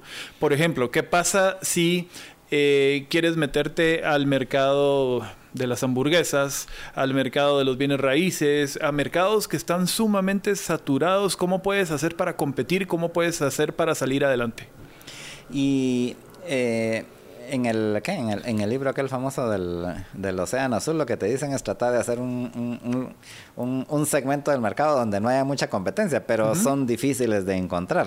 Lo, pues, más, lo más usual es de que uno generalmente pues está en un mercado donde hay mucha competencia en, casi todos los productos. Bueno, sí, la verdad es que eh, hoy en día inventar un nuevo mercado es difícil. Lo que realmente debe hacer una persona que quiere competir con otras empresas o en un ambiente altamente competitivo es evaluar aquella cosa que lo puede hacer diferente. Eh, como así, o sea, siempre hay una mejor forma de hacer lo mismo, siempre. Siempre hay una mejor forma, o sea, o con tecnología, o con un mejor servicio, o eh, dándonos cuenta de alguna oportunidad dentro del mercado que la competencia no se ha dado cuenta. ¿Cómo así? Por ejemplo, les voy a hacer un ejemplo así muy sencillo. En el mercado de los gimnasios, yo no sé cuántos gimnasios habrán en Guatemala, pero estamos saturados. Hay gimnasios en todos lados. Sí. Ok. En ningún gimnasio donde yo he ido y he probado varios gimnasios, se han realmente preocupado por mí como una cuenta recurrente mensual. O sea, me ven como un cliente. muchas campañas eh, hechas para que te inscribas, para que vayas la primera vez, pero ahí te dejan a la suerte. Entonces, eh, si yo en este momento fundara mi propio gimnasio, yo lo que haría es primero asegurarme que todos veamos al cliente como una cuenta recurrente que lo cuidemos. Yo siempre hablo acá de que lo importante no es vender una vez, sino es cuidar a tu cliente para que su valor vitalicio aumente conforme te va consumiendo todos los meses. A mí me parece increíble que en todos los gimnasios donde yo he dejado de ir por múltiples razones, un tiempo jugué squash, un tiempo hice taekwondo, un tiempo hice kempo, nunca nadie me llamó para ver si me morí o qué pasó o a dónde me fui o qué estoy jugando ahora, ¿verdad? Entonces, em, esto es algo que esta es una oportunidad que se da y las oportunidades usualmente se dan bastante eh, iguales en un mismo segmento. ¿Cómo así? Ningún gimnasio te da seguimiento. Entonces, hay, una gran oportunidad ahí. Entonces, ¿cómo hacemos nosotros para competir en un segmento que ya está saturado? Lo primero que tenemos que hacer es un FODA. el FODA son fortalezas, oportunidades, debilidades y amenazas. Nos tenemos que conocer muy bien a nosotros mismos. Eso es lo primero que hay que hacer. Es conocerte a ti mismo para saber de qué pata cojeas y para ver cómo lo arreglas. Y compararte con la competencia. Entonces, las fortalezas por ejemplo, en el, en el mercado de vehículos, eh, hay marcas muy bien establecidas que son muy fuertes en Guatemala eh, y aún así hay cosas que dejan hacer o cosas que se pueden hacer mejor. Entonces, las fortalezas son qué es todo esto que hace muy bien nuestra competencia, qué es todo esto que hace muy bien el líder oportunidades, ¿qué son esas cosas que el líder está dejando de hacer? O sea, ahí estás hablando de FODA del mercado, no, no tuyo necesariamente. O sea, en el Lo tenés que poner todo. Hay que hacer un FODA del mercado, hay que hacer un FODA del país, hay que hacer un FODA de tu competencia y entonces te van a quedar, te va a quedar un mapa muy claro de qué es lo que hay que hacer para establecerse en el mercado. Pero es muy importante hacerlo. Em, en un curso que yo doy que se llama eh, Professional Selling Skills, eh, Conocimientos profesionales, habilidades profesionales habilidades de ventas. profesionales de ventas. Em, aquí de lo que se trata es de analizar muy bien tu competencia y analizarte muy bien a ti. Esto es muy importante porque muchas veces conocemos a la competencia a través de lo que nuestros clientes nos dicen de la competencia, pero a nosotros no nos consta. Eh, realmente es uno como competidor quien tiene que conocer mejor a su competencia y mejor aún conocerte a ti mismo mejor de lo que te conoce la competencia, porque increíblemente a veces la competencia nos conoce mejor de lo que nosotros nos conocemos porque vivimos en negación. Yo doy un buen servicio, no importa lo que diga la competencia, yo doy un buen servicio y a veces no es ni cierto. O sea, ¿cómo sabes que estás dando un buen servicio? ¿Contra qué lo mediste? Entonces, te tenés que conocer muy bien a ti mismo para evaluar en dónde tenés debilidades para corregirlas, en dónde tenés amenazas. ¿Qué puede hacer una amenaza? Que entre la competencia con una nueva tecnología una forma de hacerlo mejor, una forma de llegar más rápido al cliente, una forma de hacerle la vida más fácil al cliente. Y entonces esto puede ser una gran amenaza si no conseguís la misma tecnología. Y esa es la forma de competir. Entonces, si yo tuviera... Y, también cambios de tecnología que puede afectar a todos en el mercado, ¿no? También. Siempre hay que tratar de ir a la vanguardia, pero regresando al ejemplo de los gimnasios, si yo pusiera gimnasio, pondría eh, una forma tecnológica de pago en línea, no sé, eh, y un software que te atrape el cliente y que te gestione la relación con los clientes. Y dejaría de ver a mis clientes como clientes y los miraría como cuentas. ¿Cuál es la diferencia? Un cliente es el que te compra una vez y se desaparece. Y eso realmente no existe. Eso es lo más triste. Todos somos cuentas. Aquí no existen los clientes. Porque si haces bien tu gestión, la diferencia entre un cliente y una cuenta es que el cliente llega, te compra una vez y se desaparece. Y una cuenta es un cliente que regresa y regresa y regresa. No importa a qué te dediques, tienes que hacer que tu cliente regrese. Eso es todo. Y entonces, no importa el mercado que estés, tienes que hacer que tu cliente regrese y que no regrese a la competencia. Y entonces haces el, el FODA con, de tus eh, ventajas, de tus habilidades y de las habilidades de la competencia y de las circunstancias que hay en el mercado. Y, luego de que ya tenés todo, todo ese conocimiento, ¿cómo lo utilizas para poder competir bien con la competencia? Bueno, eh, primero te tienes que asegurar que el, FODA realmente es y no te estés engañando, ¿verdad? Pero imaginemos que encontraste de verdad algunas debilidades de tu competencia. Entonces después es tan fácil como hacer los cambios, eh, apartarse y diferenciarse de tu competencia con estos cambios y hacer una campaña de mercadeo, ya sea interna o asegurarte que tu cliente perciba esos cambios para que te diferencien de una vez de la competencia. Ahí hay muchísima plata. O sea, e, eso puede ser un cambio de juego total en un mercado en donde eh, llegas a un restaurante, por ejemplo, eh, nadie en el, en, el, en el mercado este de los hot dogs callejeros, que a mí me encantan, tiene parqueo. ¿Verdad? Pero eh, ha habido una oportunidad en restaurantes puestos en centros comerciales en donde puedes ir, disfrutar de la, misma comida eh, y hay parqueo. Esa es una forma de hacerlo. Entonces, eh, ya no necesariamente tenés que irte a meter a, ahí a la zona 5, eh, a buscar en dónde te parqueas y que te atiendan en la calle. Ahora ya lo puedes hacer cómodamente con un parqueo. Y entonces, esta es una forma de entrar a un mercado en donde hay muchos y hacerlo de una forma distinta. Está en el mismo mercado, solo que se fue a un lugar más cerca del cliente, más seguro y con parqueo. Ese es un ejemplo muy simple. Sí, pues ahí lo que tenés que hacer es cómo logras que la gente que, que, se va a estacionar ahí a comer en la calle eh, sepa que existís, ¿no? Exacto. Y ahora, en un mercado más complicado, hablemos del mercado del courier, en donde todos llegan a Miami en 24 horas. ¿Ok? ¿Qué pasa si podemos llegar en 12? Es, es, tan sencillo como eso. Y entonces, eh, si logras hacer una ruta en donde llegas a Miami en 12 horas y puedes entregar antes, esto puede significar mucha plata para muchos clientes. Entonces, después solo hay que anunciarlo. Pero por eso es muy importante el FOA. Y el FOA no necesariamente, bueno, uno de los temas es el precio, pero yo siempre he dicho acá que no estamos en un mercado de precio, estamos en un mercado de valor por tu dinero. El cliente lo que quiere llevarse es la mayor cantidad de valor en lo que compró por el dinero. Entonces es muy importante que sepas si vendes carros, cómo la competencia equipa sus carros y si lo puedes equipar un poquito mejor. Eh, si vendes seguros, qué coberturas tiene el seguro, para ver qué coberturas tenés vos y si los puedes eh, eh, puedes ofrecer algo mejor si vendes hot dogs, que, cómo los hace la competencia, en dónde está puesto, la competencia tiene parqueo no tiene parqueo, miremos si podemos atender mejor al cliente. Tan fácil como eso. Entonces, no importa qué tan saturado esté el mercado, siempre existe la oportunidad de hacerlo mejor. Por ejemplo, eh, hay muchas aplicaciones que vinieron a cambiar la forma como nosotros teníamos otro tipo de servicios. Uber, por ejemplo. Uber es un disruption, es una... Entraron al mercado de los taxis, que cuando yo estaba en la industria automotriz decían que ya estaban saturados de taxis en Guatemala, habían muchos taxis, y sin embargo siempre hubo una forma de hacer mejor el transporte de personas. Y entró esta aplicación. Que, al final el, negocio no es el taxi, sino es el transporte de las personas. ¿no? Transporte de las personas. El servicio más bien. Sí. Y yo actualmente tengo eh, un servicio de una persona que de alguna forma entró a este mercado y lo que ha dado es un servicio premium, digámosle, de transporte. No tiene aplicación él mismo te toma la llamada, él te coordina todo el servicio, eh, llega eh, en, carros último modelo, en camionetas cómodas, eh, te subís al carro y te están esperando boquitas y agua. el tipo es una maravilla, llega puntual, tiene 26 carros, ha ido creciendo, pero este es un...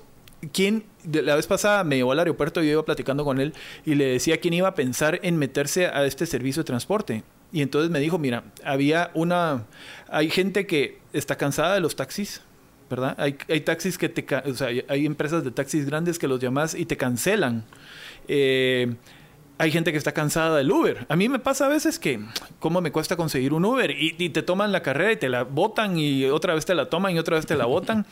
y, y el servicio de este tipo es la tranquilidad de que vos se va, sepas que va a llegar, va a llegar puntual, eh, sin historias de ningún tipo. El, es problema de él cómo hace para llegar puntual, te va a llevar, es, no es barato, es caro, pero el servicio es excelente. Entonces hay un nicho de gente que no se puede dar el lujo de no llegar al aeropuerto y este señor los lleva a todos. También eh, lo usamos en mi familia eh, a veces en la noche, no querés manejar o, o no querés bajar de carretera al Salvador a traer a tu hija a Cayalá y entonces e, este señor en su servicio me lleva a mi hija sin problemas, segura, sin historias de nada. Pero lo importante acá es, entró al mercado de transporte de personas, ha hecho una empresa muy exitosa, cada vez va mejor él. Y, que uno, como bien lo dijiste, creería que es un mercado saturado. Ajá, y nada que ver. Entonces el, el tema es, el mercado saturado, sí, o sea, hay demasiados taxis y demasiados Ubers, pero la desaturación o el, océano azul que, que mencionabas al principio sale de encontrar las fortalezas y debilidades de los que ya están y hacer algo mejor. Tan fácil como eso. Entonces solo se hace una lista de las oportunidades, de las debilidades de la competencia y te, te va a quedar clarísimo cuál es la oportunidad en el mercado. Y eh, luego, entonces, bueno, lo, implementas y luego, pues obviamente es de el, trabajo que sigue es cómo darlo a conocer, ¿verdad? Para que más gente se entere y puedas ir creciendo. En, y ahí es donde entra este tema de si te están comprando una vez, no dejes ir al cliente. Porque el trabajo de darse a conocer la mejor estrategia es boca en boca. O sea, ya, diste un buen servicio, mira qué haces para que no se te vaya el cliente. Este señor eh, me dio el primer servicio, como a los dos, tres días me, me, recordó que él existe, diciéndome cómo le pareció el servicio, don Frederick, espero que todo bien, a ver cuándo me permite volver a servirle. Me encanta, ¿verdad? Entonces, si ya te consumieron una vez, si ya te compraron una vez, convertirlo en cuenta, no en cliente, que sea una compra recurrente. Ese es el trabajo de todo vendedor para hacer crecer las ventas, es convertir los clientes en cuentas.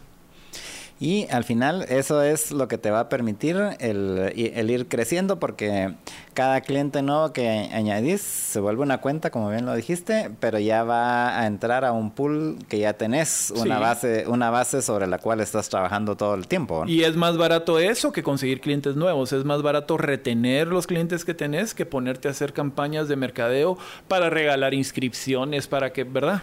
Lo, lo más importante, lo más barato acá es retener el cliente que tenés. Asegúrate que la experiencia de él sea bueno y te va a volver a comprar. Mi experiencia cuando algo es bueno, yo le cuento a la gente cómo resolví un problema, porque los problemas son comunes. O sea, este señor del transporte yo lo he recomendado con varias amistades que compartimos el mismo problema. Entonces es muy eh, sencillo para él hacerse publicidad a través de un buen servicio y mucho, mucho más barato. Yo no le cobré nada por recomendarlo, ¿verdad? Y entonces eh, ahí es como vas creciendo.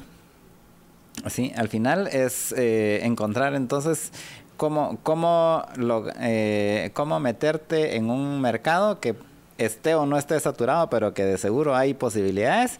Y eh, al final es lo que vemos todo el tiempo en todas partes, ¿verdad? O sea, siempre, hay, siempre hay alguien que va a encontrar una solución más, más, más eh, rápida, mejor, mejor atendido o, lo que sea, pero siempre va a haber eh, la oportunidad de alguien que haga algo distinto. Y, y existe la antítesis de esto. La antítesis de esto es que siempre va a salir alguien que diga que puede dar el mismo servicio más barato. Eso existe en todos lados, ¿sí? Y no es cierto. A veces es cierto. Pero aquí entra un tema. ¿Qué pasa si ya estás establecido en un mercado? ¿Y qué pasa si entran nuevos a competir? Eso no te puede pasar. O sea, que entren nuevos, perfecto. Pero que los nuevos sean mejores que tú, eso no te puede pasar. Entonces, las empresas tienen la obligación de estar constantemente mejorando. Eh, a mí me encanta el, libro del arte de la guerra.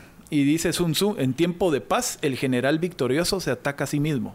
Entonces, si ya sos el líder, te tenés que atacar y ver cuál sería la forma lógica como te harían la competencia. Por eso es muy importante en el FODA partir de conocerse a sí mismo para atacarte tú mismo antes de que te ataque la competencia. Y, eh, o sea, básicamente tenés que estar siempre, ¿qué? Eh, siempre atento a qué nuevas oportunidades hay de poder dar un mejor servicio o de, o de mejorar tu producto, ¿no? Claro. Y, y lo, lo, peor que, podés, que te puede pasar es estar en una posición monopólica porque eso te empieza a hacer débil. Cuando te crees amo y señor de tu mercado, ten cuidado porque entonces sí te van a entrar y te van a dar cara vuelta. Y después ponerse al día cuesta muchísimo. Eh, pasa en la industria de las telefonías celulares. Eh, ¿verdad? Hay un tema ahí fuerte de servicio. Eh, cuando entró Elon Musk con este su servicio satelital, eh, es, lo, mismo, pero distinto, ¿verdad? Otro tipo de servicio, otra cosa. Entonces, lo que, no lo que no te puede pasar, sobre todo si sos una empresa gigante, es que te hagan un disruption, que te cambien la forma de hacer las cosas y no poder responder que, se te lleven un montón de clientes y no poderlos jalar de, vuelta con otra propuesta de valor. Eh, y, las empresas grandes, cuando se creen líderes o en una posición monopólica, realmente están en una posición de debilidad. El más fuerte es el chiquito que está tratando de ganar mercado. Ese es el que todos los días ve qué más hace para, para mejorar. Pero el problema es de los grandes, cuando ya dicen, bueno, soy amo y señor de esto y nadie puede competir conmigo y de repente entra alguien y te da cara vuelta. Sí, que eh, al final puede pasar en cualquier industria, ¿verdad? En cualquier y industria. especialmente ahora con todos los cambios nuevos de, de- con todos los cambios de tecnología que cada vez son más rápidos, eh, tarde o temprano va a surgir una, una tecnología que si no la aprovechas vos, la pueden aprovechar en tu contra. Así es. Por ejemplo, Blockbuster y Netflix. Yo recuerdo con mucho cariño Blo- Blockbuster. Invertía una hora de mi sábado para ir a ver qué película lograba rentar y, ¿verdad? Les trataron de vender Netflix, no lo compraron, ya todos ustedes conocen esa historia, pero en aquel entonces, bueno, si no vas a comprar Netflix, por lo menos identificar que esa cosa va a suceder. Imagínate que tuviéramos una aplicación de blockbuster digital con un montón de películas, ya tenían la marca armada. O sea, lo único que tenían que hacer ellos es no dormirse en sus laureles. Eh, estar analizando constantemente nuevas tecnologías que vienen y defenderte antes de que te ataquen. Sí, y, y eso al final es, eh, es la constante de todo el tiempo. O sea, todo el tiempo tenés que estar eh, revisando cómo, Todo el tiempo. cómo puedes mejorar. Porque al final en, en en- de eso se trata, ¿verdad? Cómo puedes mejorar. O sea, si sale una nueva tecnología, pues cómo la puedes aplicar, cómo la puedes utilizar. Si sale una nueva variante de lo que haces, pues cómo lo puedes incorporar dentro de lo que ya haces. ¿verdad? Sí, y yo aquí les quiero dejar un consejo. Yo los sábados en la tarde siempre, siempre, siempre religiosamente tomo tiempo para eh, leer, para analizar, para ver qué, qué, nuevas cosas hay. Es un tiempo que le dedico a mi parte profesional que a mí me gusta mucho, en donde analizo, leo, veo qué cosas... eh, me pueden salir adelante, ¿verdad? Eh, si hay una mejor forma de hacer los negocios que estoy haciendo, pero lo hago todos los sábados y o encuentro una amenaza o encuentro una mejor forma de hacer lo que estoy haciendo y digo, pucha, que eso no se me había ocurrido y lo incorporo. Entonces siempre tenemos que estar evolucionando para mejor, siempre tenemos que estar creciendo en valor, siempre tenemos que estar haciendo las cosas que nos garanticen que nuestra cuenta no se vaya a la competencia. Y, y por último, Frederick, antes de que terminemos, ¿cómo haces para eh, cambiar el chip, básicamente, no solo de uno, sino de toda la gente, de que el cliente no es un cliente, sino que es una cuenta? Ok. En todas las empresas tiene que haber un responsable de esto. El, el director comercial, el gerente de mercadeo, el gerente de ventas. Este es el propietario de la parte que más vale de la empresa, que son los clientes. Es muy triste cuando llegas con un gerente de ventas y le decís, mira, perdona, ¿dónde están apuntados todos los clientes? Y nadie sabe, ¿verdad? Esa es una empresa que es muy fácil de cambiar. Ahora, si tenés una base leal de clientes, tiene que tener una persona que es el propietario, por así decirlo, dentro de la empresa. Esta es la persona que tiene que llevar el ritmo de todos los cambios y que tiene que decir eh, de qué forma va evolucio- evolucionando comercialmente la empresa. Entonces, cambiar el chip cuesta. Pero lo primero que hay que hacer es empezar a ver el valor vitalicio del cliente. Si no tenés ni idea de qué es esto, googlealo. Esto es cuánto el cliente te va a dejar durante su vida de consumo del producto que vendes. Entonces, valor vitalicio del cliente. Eso es lo primero que hay que sacar. Si no tenés ni idea de cuánto te ha comprado un cliente durante un año, dos años, tres años, cuatro años, empecemos hoy y pueden empezar en un Excel. Lo que es pecado es no saberlo. Entonces, el próximo cliente que entre por la puerta lo apuntas en un Excel, le apuntas cuánto te compró y la próxima vez que entre lo buscas en tu base de datos y lo vas apuntando ahí. Bueno, hay programas obviamente que hacen esto de forma automática, pero ya sabiendo el valor vitalicio del cliente, se ordenan del mejor cliente al peor cliente. Y empezás a trabajar del peor cliente al mejor cliente, entendiendo por qué el peor cliente no consume lo mismo que te consume el mejor cliente. Y ahí hay platales. Ahí vas a poder incrementar tus ventas, vas a poder atrapar el cliente, vas a poder crecer tu participación de mercado y por ende mejorar mucho. Ahí hay mucha información. Cuando le preguntas al cliente, mire, ¿y usted por qué no me siguió comprando? Te va a decir por qué no te siguió comprando. Ah, sí, mire, la última vez que llegué a su gimnasio, el entrenador me, me vio feo, me habló mal, eh, me invitó a salir, lo que sea, ¿qué pasó? Pero si no, ni te enterás.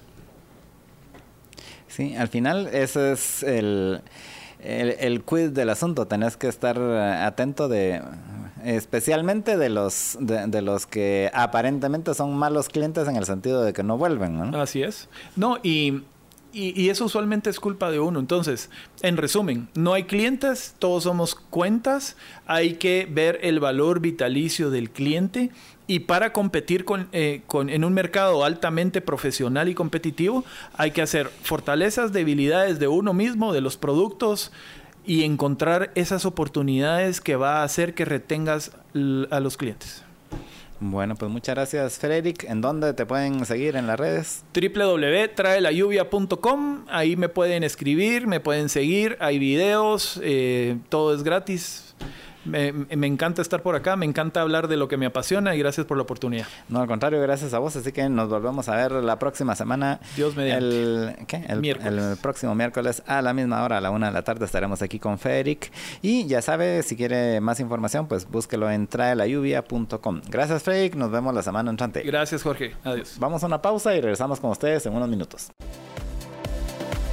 bueno, pues estamos de regreso con ustedes en su programa Libertópolis al mediodía, ahora con Renny Bake en el segmento de El Patio de Atrás. ¿Qué tal, Renny? ¿Cómo estás? Buenas tardes. Muy buenas tardes, Jorge. Saludos a todos nuestros oyentes. Hoy, miércoles 14 de febrero, Día del Cariño, y también coincidió con el inicio de la cuaresma. Hoy es miércoles de ceniza para aquellos que son católicos si van a todavía les da tiempo en las misas de las 4 de la tarde, de las 6 de la tarde hasta ahí seis y media por acá cerca, creo que hay en San Judas Tadeo, o sea que todavía nos da tiempo.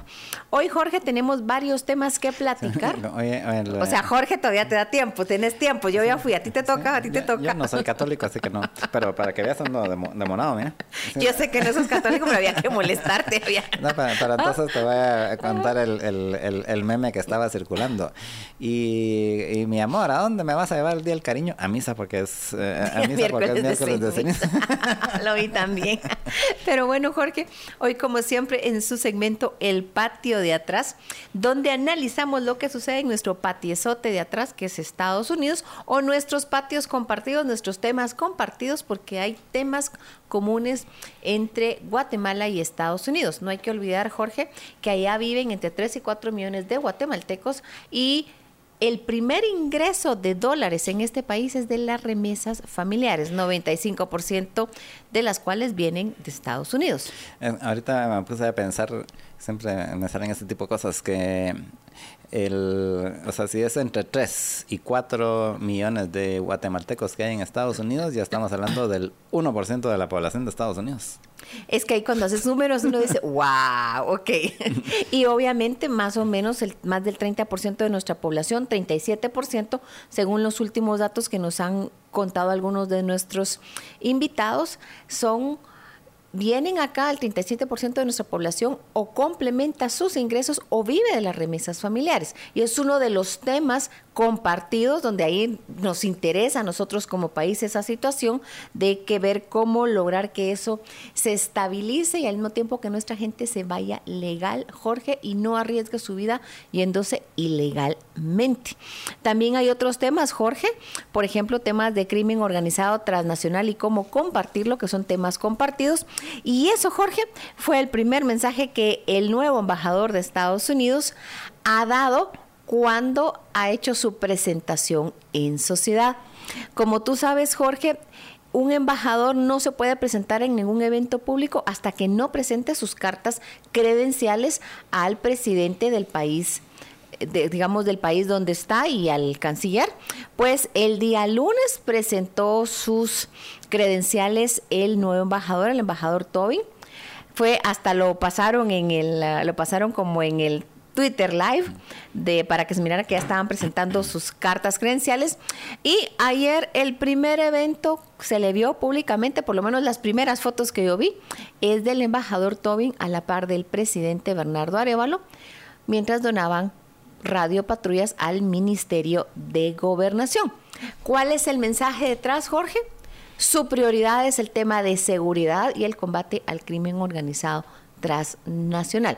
Porque los, el primer evento que eligen es el evento que de una u otra forma están diciendo, esta es mi prioridad, porque tienen cualquier cantidad de invitaciones, incluyendo la invitación de, nuestra, de nuestro programa para venir a entrevista. Nos han prometido que nos, o sea, que nos lo van a traer de una vez en algún momento, pero tiene un montón de invitaciones a eventos y el hecho que haya ido su primer evento haya sido un evento relacionado a crimen organizado transnacional, combate al mismo y seguridad, lo que te está diciendo es, eso es donde tiene el corazoncito y donde lo va a priorizar. Después de todo, él venía de estar trabajando en INL como subsecretario adjunto. Que INL, para su referencia, es la oficina del Departamento de Estado, porque es del Departamento de Estado de la chequera. O sea, la chequera, pues, que tiene un presupuesto. Es International Narcotics Law, es aplicación de antinarcóticos internacionales, pero tiene muchísimo dinero. Sí, eso tiene un presupuesto de más de 2 mil millones de dólares anuales y es eh, lo utilizan precisamente en, muchos países alrededor del mundo para eh, eh, dar soporte a eh, procesos que tienen que ver precisamente con el crimen organizado y el narcotráfico. Y aquí en Guatemala también fueron el principal soporte de la CICIG, con la salvedad. Y, una, y mi análisis ya después de algunos años, una de las razones por las cuales se fue al final la CICIG es porque la mitad de su presupuesto era venía de INL. Pero cuando comenzaron a auditar, y yo se lo dije en un momento a alguna gente, ustedes creen que el dinero de los gringos no es como el europeo que no auditan. Cuando comiencen a auditar los gringos y el Congreso de Estados Unidos en qué se está gastando el dinero del contribuyente estadounidense, la pregunta, gran pregunta va a ser, a ver, pagamos la mitad de ese presupuesto. ¿Y cuántos casos en contra del narcotráfico está haciendo la denominada CICIG? Ninguno. ¿Y entonces qué es lo que estamos pagando? Si el dinero que le dimos a INL es para combate a temas de antinarcóticos y temas de crimen organizado transnacional, le hace trata de personas, maras, narcotráfico, eh, tráfico de, de, personas con fines sexuales, etcétera, etcétera. ¿Y cuántos casos están haciendo de esos de la CICIG? Así como, si la pegamos la mitad de la cuenta, pues la mitad de sus casos deberán ser relacionados a nuestro a los objetivos de NL, porque si no puede ser cuestionable. Y esa fue una de las razones, a mi criterio, por las cuales se le auditó en el Congreso de Estados Unidos, porque se le estaba dando dinero y no estaba haciendo nada relacionado a los objetivos de INL. Así es, eso es eh, otro tema así, de, pero ese ya es histórico. Es un tema histórico de, bueno, pues regresando al tema, pues el embajador Tobin vino ya presentó cartas credenciales, me imagino que lo vamos a ver en todos los eventos públicos habidos y por haber. Y el mensaje que ha dado es mi prioridad es combate al crimen organizado. Estamos acá dándoles radiopatrullas. Y se está hablando también entre pasillos que la visita de Bernardo Arevalo cuando la haga a Estados Unidos, la prioridad va a ser temas de crimen organizado transnacional y temas de seguridad. Entonces, eso es después de que regrese de su viaje a Europa. Sí, porque creo que ya mañana creo que se va para, para Europa. Eh, pero sí mencionó en esa misma reunión, ahí en esa donde estuvo el, el, el, embajador, que eh, estaban ya preparando un viaje a Estados Unidos. Eh, aquí eh, una de las otras preguntas que tiene que ver con este otro subsecretario de los que casi antes venían cada semana, ahorita ya vienen cada, tres semanas, pero esta semana también estuvo aquí otro subsecretario. Dependiendo de quién venía, ajá, exacto, Eric Jacobstein. ¿Y, ¿Y a qué vendría este Jacobstein? Mira, ya hablamos, lo hablamos en este programa hasta de la sociedad, de que ellos iban a estar pendientes de Guatemala hasta que hubiera una transición democrática que sucedió el 14 de enero. Estuvo un poco complicado, pero ya se dio la transición, entonces ya de una u otra forma ya están regresando a la parte de normalización. En el caso de Jacobstein vino a ver temas de, bueno, cómo trabajar con la sociedad civil, un poco temas de respeto a los derechos humanos y vino, se tomó, no lo anunciaron mucho, se tomó un par de fotos eh, y ahí creo que se quedó. No vi mucho el tema del Twitter porque me lastimé el pie, entonces el día lunes me van a disculpar, pero yo estaba mirando que mi pie no estuviera roto. Eh, así que vino, apareció y se fue. Pero creo que también vino a ver temas de derechos humanos. Eso es lo que dijeron en el Twitter. Luego el hecho que esté aquí el embajador Tobin, también hay que recordar que cuando venían casi que cada semana los subsecretarios, es que no había un embajador realmente a cargo. Ahora ya vino el embajador Tobin, que tenía un rango de subsecretario, o sea, no es cualquier cosa y básicamente, bueno muchachos, ya estoy aquí, ya me voy a hacer cargo, cualquier emergencia, les aviso, pero en este momento lo que están ellos mirando ya es entrar a temas de normales o de una relación normal entre Guatemala y Estados Unidos. En efecto, y pues veremos ya ahora, pues de seguro pues se van a ver cuáles otras prioridades también eh, trae, ya precisamente en lo que se vaya viendo en las próximas semanas, como bien dijo Reni, pues no, no podía hacer actividades públicas hasta, hasta que no presentara las cartas al presidente, lo cual ya sucedió el lunes, entonces pues ya ahora pues lo veremos más activo seguramente que en, la cuenta del, de Twitter de la, de la embajada. Hasta sacaron su foto, las fotos de cuando estaban ahí en el, precisamente con este Jacobstein y con el, el segundo de la embajada de Ventrell en el, eh, viendo el Super Bowl en la casa de la embajada. Esa foto no la vi. Esa, tengo que meterlo para que mires que estaba un poquito desconectada. Pero eh, temas interesantes, Jorge, ya hablando de, bueno, ya vamos a entrar a un tema de una dinámica con un embajador representando el pueblo de Estados Unidos aquí en Guatemala, ya de una otra forma un nuevo gobierno, una transición democrática que estuvo un poco complicada, pero ya se dio y ahora es como, bueno, como lo dijimos en este programa, hasta el 14 van a estar priorizando el tema de transición democrática. El 15 va a ser crimen organizado transnacional, trata de personas, migración, seguridad. Esas son nuestras prioridades. Y ese es el mensaje que está dando el nuevo embajador con la parte de el primer evento al cual asistió, que creo que tenía una cara de, de haber echado bloqueador porque había un poco de sol, pero bueno, ahí está ya vino, veamos qué otros eventos asiste y no quisiera... vámonos a Estados Unidos, ¿no? Exacto, vámonos a Estados Unidos. No quiero dejar de mencionar la campaña política que se está poniendo cada día más interesante. Como tú sabes, Jorge, en noviembre, primeros, primera, primeros días de noviembre, es las elecciones de Estados Unidos. Son las generales donde se va a ver quién va a ser el presidente de Estados Unidos los próximos cuatro años. Todos los puestos del el Congreso de Estados Unidos, los 435 están en juego. En la Cámara Baja. La Cámara Baja y un tercio del Senado. Pues obviamente están todavía en la parte de los republicanos en la batalla de quién va a ser están en las primarias quién va a ser el candidato republicano para pelear contra el candidato demócrata. Han salido ciertos temas de esa pelea de gatos, desde Nikki Haley peleándose con Donald Trump, porque eh, Donald Trump hizo un chiste de por qué no anda por aquí el marido de Nikki Haley, y Nikki Haley, que no tiene un pelo tonta, le sacó a decir, mire mi hijo, mi marido es militar y está eh, asignado trabajando fuera, y usted se le ha pasado toda la vida insultando a los militares, porque los militares y los veteranos y las familias militares en Estados Unidos son tradicionalmente republicanos, como diciéndoles, miren jóvenes, Trump, ahí se acuerdan las veces que él ha insultado a los veteranos y a los que han muerto defendiendo Estados Unidos y yo estoy aquí, soy la esposa de un militar en activo, así como miren, yo todavía estoy viva, así como todavía estoy acá, pues, o sea, en el caso de Trump ya perdí la, la cuenta de cuántos juicios tiene y cuántos líos legales están saliendo, Todavía no está claro al final qué pasa en junio, si bien él lleva la delantera, Jorge, para ser el candidato de las, digamos, republicano, que gane las primarias republicanas y sea el que va a la batalla general, pero no está claro si tiene posibilidades de ganar en noviembre. Y hay un tema que de una u otra forma ha asustado a algunos republicanos y es el hecho que en Nueva York hubo una, una elección atemporal. ¿Te acuerdas de un republicano, George Santos, que lo echaron, tuvo que renunciar, lo echaron de la Cámara Baja porque había mentido y había hecho algunas cosas no muy claras? Pues entonces fueron una elección extraordinaria para elegir al que lo iba a sustituir por nueve meses.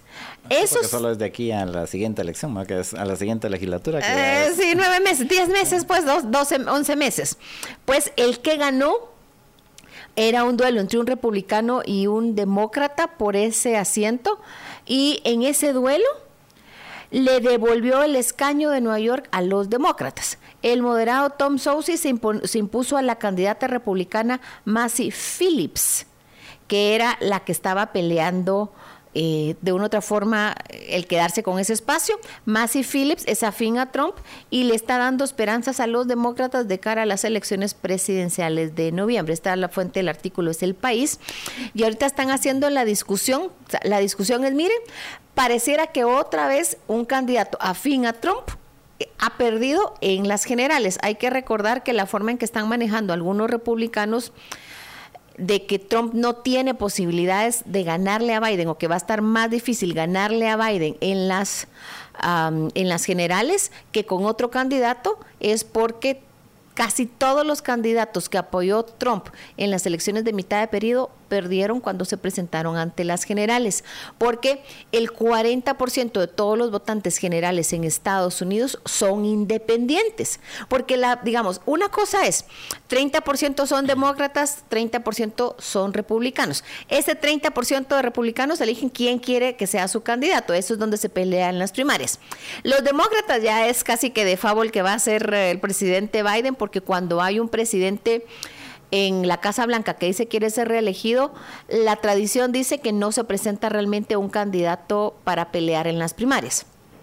Entonces, están, y, no, se han presentado. Y no se han presentado.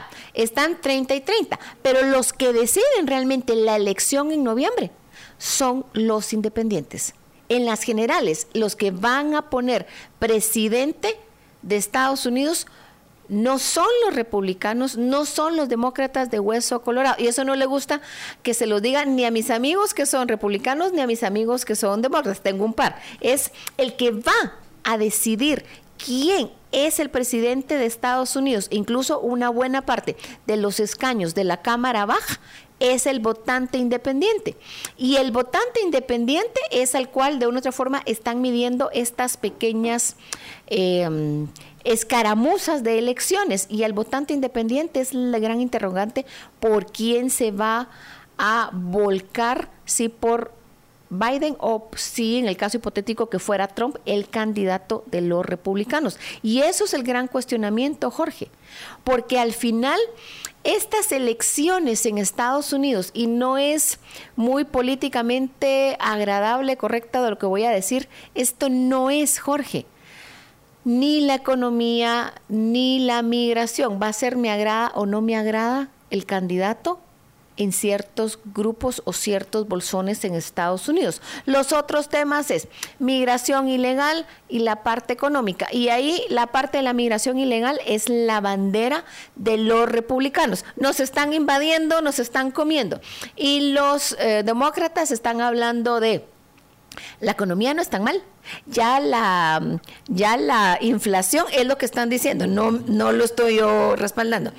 La ya la ya la parte de la, de la inflación ya se controló y la parte de Biden Economics y la parte de, porque así le están poniendo Biden Economics o Biden Health, así como miren, la parte de salud, le están diciendo a muchos latinos, les van a quitar el seguro de salud si vuelven a ganar los republicanos, o sea, están asustando con el petate del muerto todo lo que se te ocurra. Pero al final, mi lectura al día de hoy es que el voto decisivo en las elecciones de noviembre es los independientes y los independientes es una moneda al aire en este momento.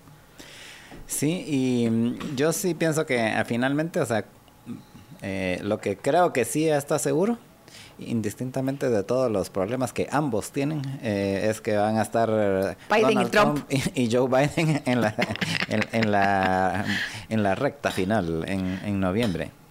Ah, creo que hay muy pocas posibilidades realmente de que Nikki Haley pudiera estar. Pienso que se debe de mantener básicamente bajo el argumento de si no puede correr Trump.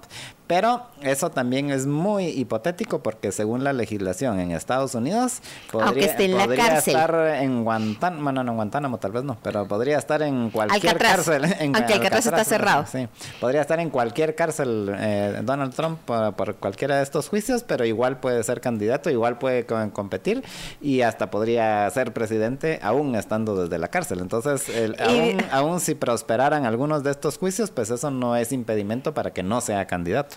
Mira, yo creo que es eso, y por esa, precisamente esa es la gran discusión, porque incluso hay chistes en algunos chats con los que a veces platico, desde que esto va a ser la elección geriátrica, haciendo referencia a que los dos son, son ancianos. En el caso de Haley, creo que hasta o jugando a ser la candidata vicepresidenta de Trump o jugando a ser la candidata dentro de cuatro años. Mientras más logre durar en la carrera de las primarias, más la gente la conoce, o sea, ya va abriendo camino. Lo que no sé, Jorge, en este momento es para dónde se va a ir la moneda de los independientes. Habrá que ver de aquí porque está muy largo. Los independientes pueden decidir por muchos temas. Y ambos tienen, eh, ¿qué? Eh, dentro de los independientes o para los independientes, ambos tienen cosas a favor y tienen muchas cosas en contra, ambos. Hay gente independientes que dice que no quiere ir a votar porque no quieren, o sea, no les gusta la elección geriátrica. Así es como, o sea, lo están diciendo, digamos, en distintas encuestas en Estados Unidos. Veamos qué sucede, pero al día de hoy, Jorge, la gran pregunta es cómo va a ir el voto del independiente. Y el voto independiente, a menos que hubiera una enorme crisis económica, no va a ser básicamente lo que le influye a la parte económica. O sea, no sé qué sucede al final, dependiendo de qué áreas, si el tema de la migración ilegal va a sulfurar tanto a suficientes independientes como para que voten para un lado. Por eso es una moneda al aire y veamos de aquí a noviembre, porque todo y nada puede pasar de aquí a noviembre. Así es. Y pues ya se nos está acabando el tiempo, pero eh, pienso que esos eran los temas principales a, tratar. Todavía falta uno más. entonces demolece porque ya se nos eh, acaba el tiempo. La Cámara Baja finalmente le dio luz verde a que él, digamos, a que se le haga un juicio político al, al secretario de Homeland Security, eh, Alejandro Mayorcas, precisamente por el tema de migración ilegal. En la semana pasada habían dicho que no, pues estas, las, ayer dijeron que sí, no cree que no, no va a pasar en el Senado, pero de una otra forma el tema de migración está sobre la mesa. Y también el tema de migración ilegal ha sido la razón por lo cual una, una propuesta de, de bill, o sea, de, de, presupuesto para que incluía apoyo a Israel y apoyo a Ucrania, no pasó que venía del Senado porque no incluía el tema de migración ilegal y contención a la migración ilegal. Así que son temas que siguen pendientes y seguirán pendientes. Así es, seguirán pendientes porque eh, dudo que se vayan a poner de acuerdo en los temas que, que les interesan a algunos y que recordemos que está tan cerrada la la elección. La, ventaja que tienen ambos partidos en las distintas cámaras, eh, o sea, para efectos prácticos casi están empatados en ambas cámaras, que mm, unos cuatro o cinco que eh, estén o no estén de acuerdo con la línea del partido y ya se fregaron. De cualquiera de los dos lados. Y, tema, y el tema de migración, Jorge, va a seguir empantanado porque es precisamente uno de las caballitas de batalla en esta elección. Y Guatemala de una otra forma es clave porque por aquí pasa una buena parte de esos migrantes ilegales. Así es, muchas gracias Reni por haber estado con nosotros hoy. Pues sí, estamos ahí platicando y Jorge nos tiene un mensaje en estos días. Así es, tú que te dedicas a la construcción, sabes lo que es importante para cada una de tus obras para crear ambientes con estilo. Y por eso te invitamos a que encuentres la mejor calidad y el diseño adecuado para cada uno de tus clientes visitando los showrooms de Samboro o puedes ingresar también a samboro.com en donde encuentras todos los pisos, azulejos y fachaletas de Samboro para que que veas las que se adaptan mejor a tu estilo y samboriza todos tus proyectos con Samboro. Les damos las gracias por haber estado con nosotros en este miércoles y los invitamos a que continúen en sintonía de, el, de los programas de Libertópolis y además les deseamos que pasen un feliz día del cariño de lo que resta del día. Y, de, caro, y de cuaresma, no olviden que hay que ir al miércoles de ceniza. Y nos volvemos a escuchar mañana al mediodía y mientras tanto pues pasen una muy feliz tarde. Libercast presentó una producción de Libertópolis. Recuerda suscribirte y dejarnos cinco estrellas para que continuemos trabajando en producir más podcasts de tu interés. Libertópolis.